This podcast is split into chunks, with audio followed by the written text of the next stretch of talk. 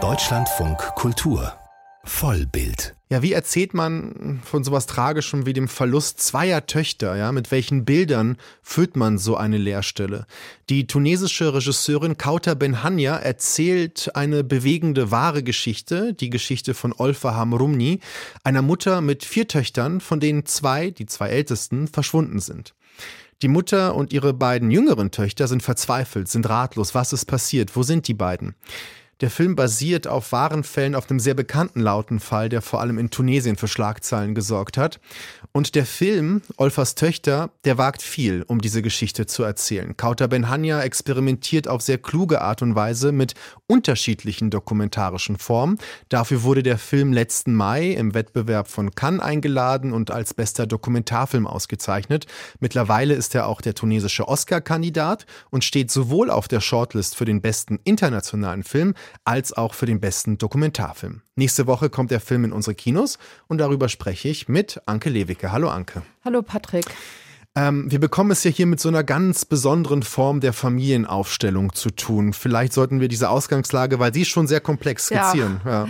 Also es ist ein sehr persönlicher Einstieg, den der Film nimmt. Also die Regisseurin stellt erstmal ihre Protagonistin vor, ihr Projekt und erzählt dann ihrem Drehteam, wie nervös sie eigentlich jetzt ist, Olfa kennenzulernen. Und sie möchte wissen, ob Olfa auch so nervös ist. Und sie bekommt dann eben mit, mitgeteilt, dass Olfa total aufgeregt ist, weil sie jetzt eben die beiden, also Darstellerinnen kennenlernt, die die beiden älteren Töchter in diesem Projekt darstellen sollen. Und dann geht es eben los. Also Olfa und ihre jüngeren Töchter lernen diese Darstellerinnen kennen.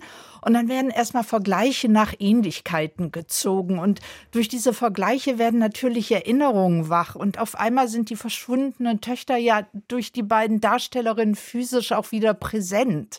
Und dadurch wird die Geschichte auch nochmal vergegenwärtigt. Und dann werden eben immer wieder Szenen nachgestellt, dahinter drüber diskutiert und reflektiert. Und im Mittelpunkt steht erstmal zunächst die Geschichte der Mutter. Und das Bemerkenswerte ist, dass die Geschichte der Mutter sich in den Biografien der verschwundenen Töchter eigentlich widerspiegelt.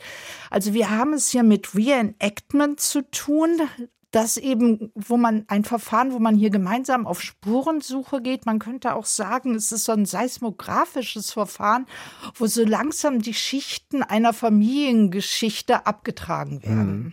Dieses Stichwort Reenactment, das ist ja eine Methode, die immer häufig eingewendet wird, um etwas nachzustellen. Das ist ja die Idee dahinter.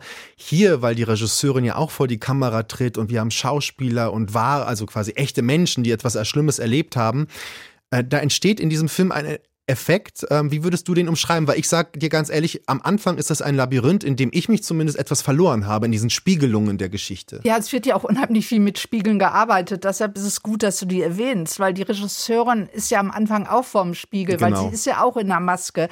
Und diese Spiegel sagen ja auch immer, hier werden Geschichten gespiegelt, was ich ja auch schon eben meinte, Biografien wiederholen sich. Und der künstliche Rahmen wird die ganze Zeit auch als solcher in Szene gesetzt. Also es sind theaterhafte Räume, es gibt kaum Kulissen oder Requisiten. Und dadurch entsteht so eine ja sehr hohe Konzentration und auch immer wieder eine Reibung zwischen Wirklichkeit und den nachgestellten Szenen.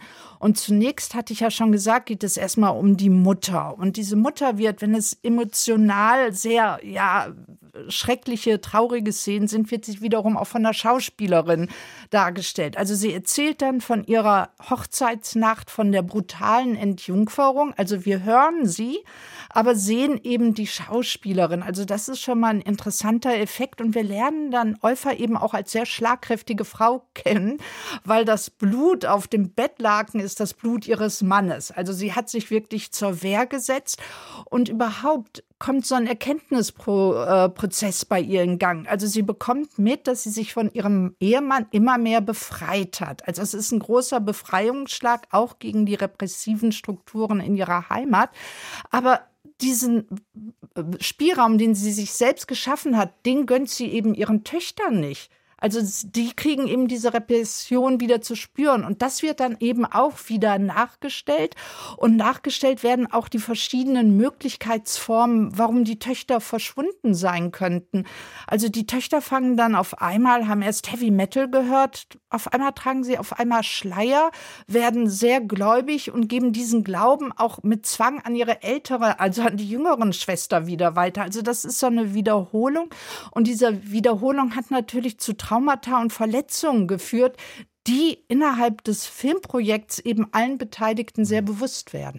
Also ich glaube, man könnte sagen, der Film verhandelt die Frage auch nach Schuld und Unschuld, denn die Mutter macht sich auch schuldig für das Verschwinden der Töchter. Und ich glaube, durch den Prozess des Reenactments werden wir auch mit eingezogen. Das ist vielleicht etwas, was man aus dem Kino von Joshua Oppenheimers The Act of Killing kennt, wo ja die Täter ihre Verbrechen der damaligen Massaker unter den Roten Khmeren plötzlich nachstellen. Und in dem Moment erzählt der Film auch etwas über Schuld und Unschuld und äh, Täterschaft und Opferschaft. Das eines der großen Themen unter Gegenwart, oder? Ja, auf alle Fälle. Und diese Mutter nimmt ja auch die Schuld auf sich oder sie erkennt an, welche Verantwortung sie an diesem Verschwinden hat. Also das finde ich schon sehr bemerkenswert und es tut sich hier ja auch was. Und bei Joshua Oppenheimer war es ja das Erschreckende, dass in seinem The Act of Killing, wo eben die Täter die Folter nachstellen, dass man spürt, die kriegen das gar nicht mit, was sie damals angestellt haben. Die machen das einfach und diese seltsame Erstarrung müssen diese Opfer, die ja auch immer noch im Dorf mitleben, tagtäglich erleben. Und hier bei Euphas, da hast du schon recht, da kommt wirklich ein Prozess in Gange und diesen Prozess, der nimmt uns auch mit ein. Also wir werden auch involviert. Ja, ein sehr spannender, auf jeden Fall Dokumentarfilm, der auch vielleicht die Grenzen des Dokumentarfilms überschreitet. Olfas Töchter heißt er, er kommt Donnerstag in unsere Kinos und Anke Lewicke hat ihn vorgestellt. Danke dir, Anke. Tschüss.